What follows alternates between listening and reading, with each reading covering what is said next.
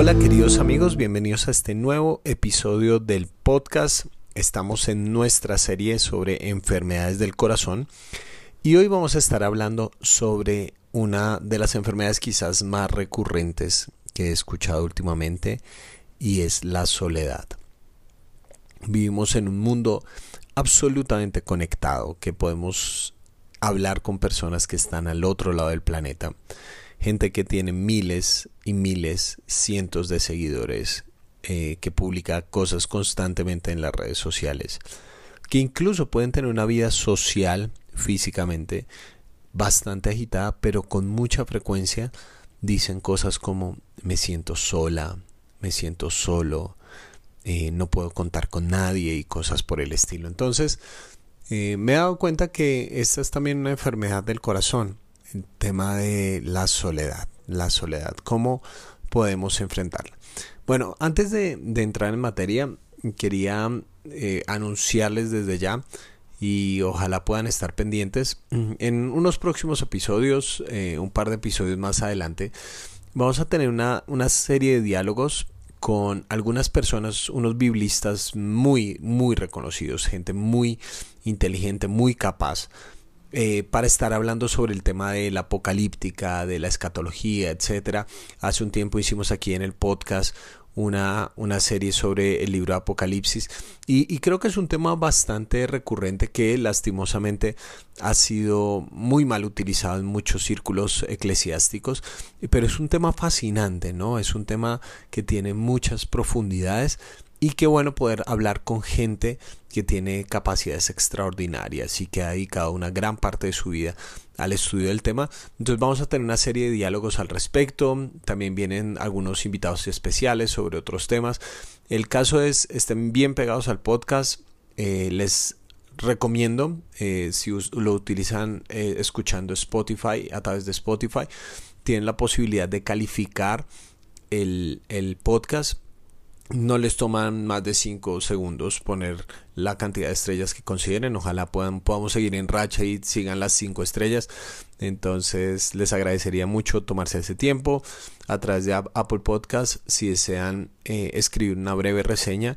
Eso ayuda a posicionar el podcast y que eventualmente estas plataformas lo muestren a personas que estén buscando programas similares o algo por el estilo y pueda llegar a más personas. Pero entonces vienen cosas muy especiales para el podcast. Sigan conectados. La idea es que también eh, haya algunos regalos especiales. En fin, les voy a ir contando de qué se trata un poco más a medida que se esté acercando, pero estamos ideando cosas muy buenas para lo que viene en este podcast. Muy bien, entonces, el tema de la soledad.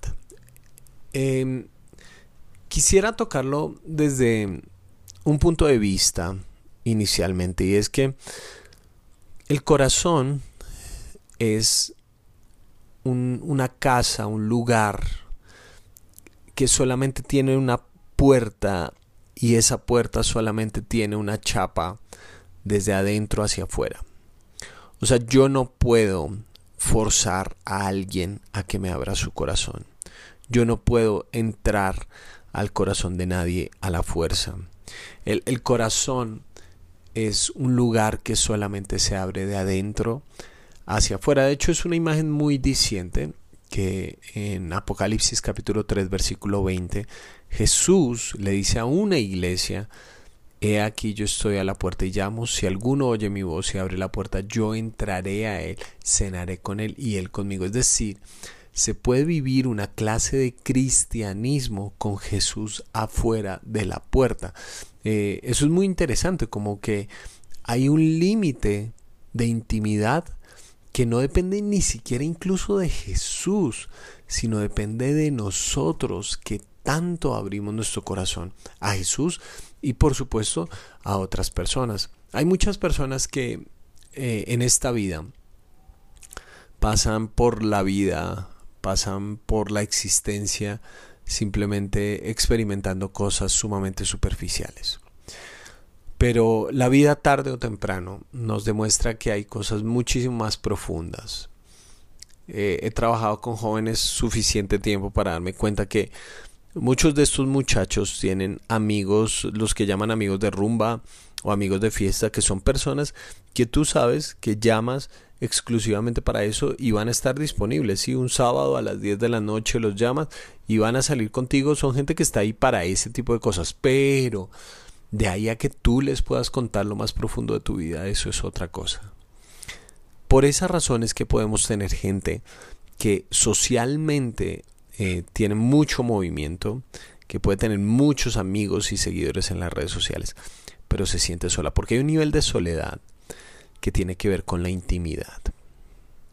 La falta de intimidad genera sensación de soledad.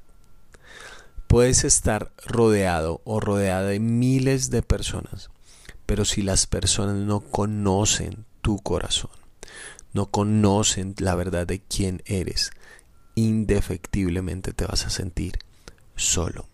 Porque esas personas estarán conociendo solamente la parte exterior tuya, solamente estarán conociendo una capa tuya, pero la pregunta existencial tan profunda que se levanta al interior de nosotros es, ¿será que yo podría contar con alguien? ¿Será que alguien me seguiría amando si se enterara de esta otra realidad? De esa dimensión incluso oscura de lo que yo soy.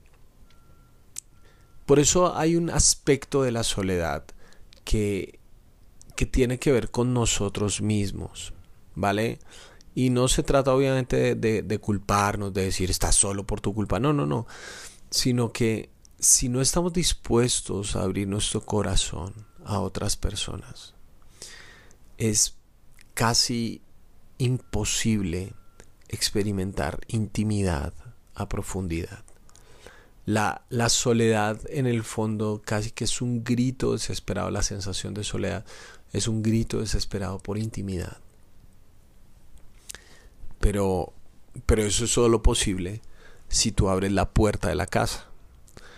Esa puerta nadie te puede obligar a abrirla.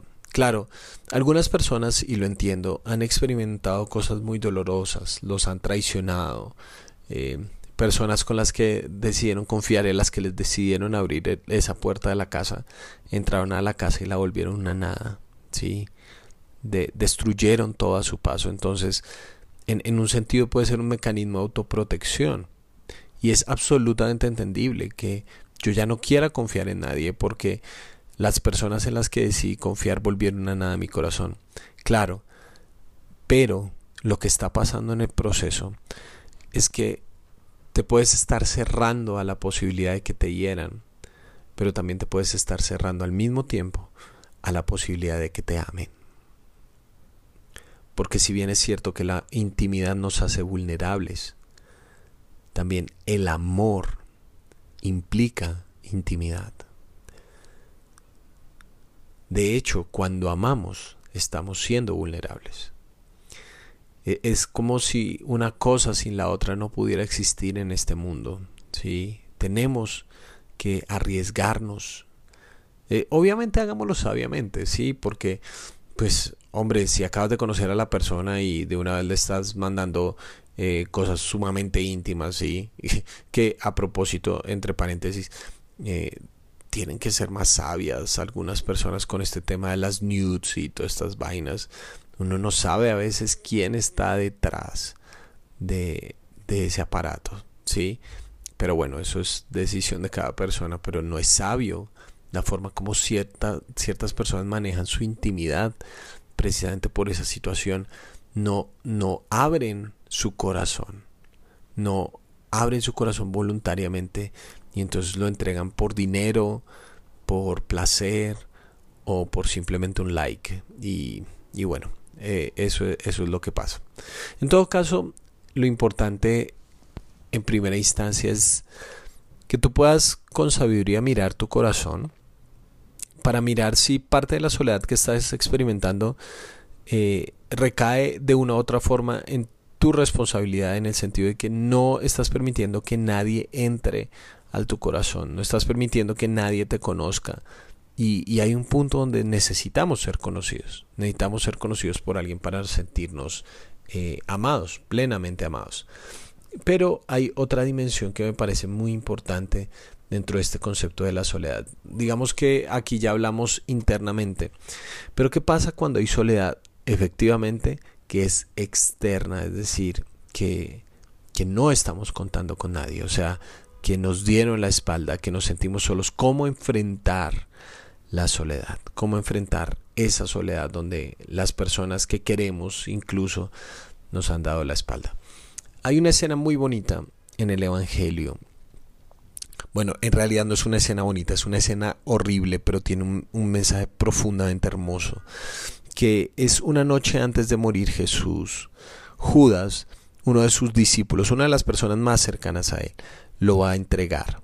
¿sí? Y la forma como decide entregarlo es dándole un beso como una señal de que a él lo podían identificar de esa manera y se acercan a arrestarlo. Entonces eh, está Jesús orando en el Getsemaní, esperando a Judas, quien viene encabezando una turba enardecida para arrestar a Jesús. Y la reacción de Jesús frente a este hecho es algo muy diciente, porque eso es lo que pasó. Entonces, dice Mateo capítulo 26, versículo 50. Entonces los hombres se acercaron y prendieron a Jesús. En eso, uno de los que estaban con él extendió la mano, sacó la espada e hirió al siervo del sumo sacerdote cortándole una oreja.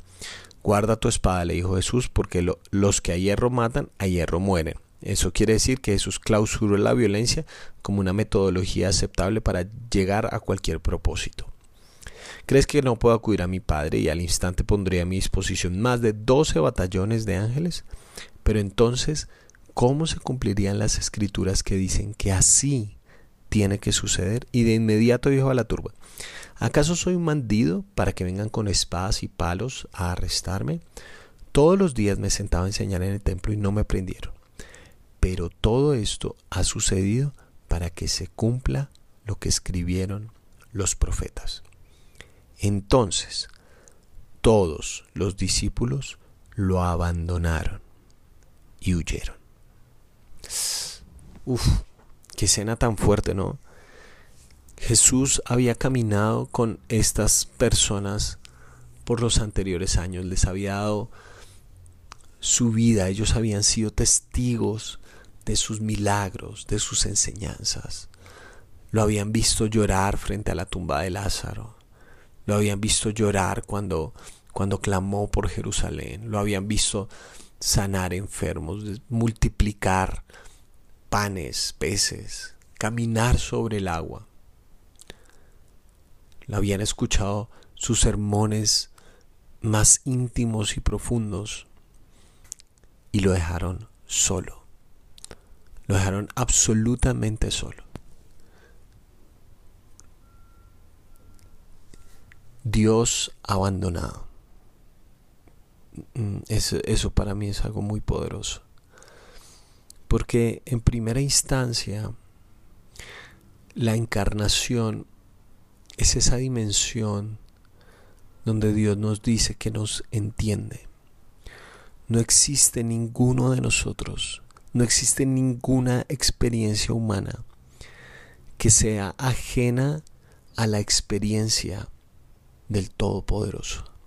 Ninguno de nosotros le puede decir a Dios, Dios, es que tú no sabes lo que es sentirse solo. No.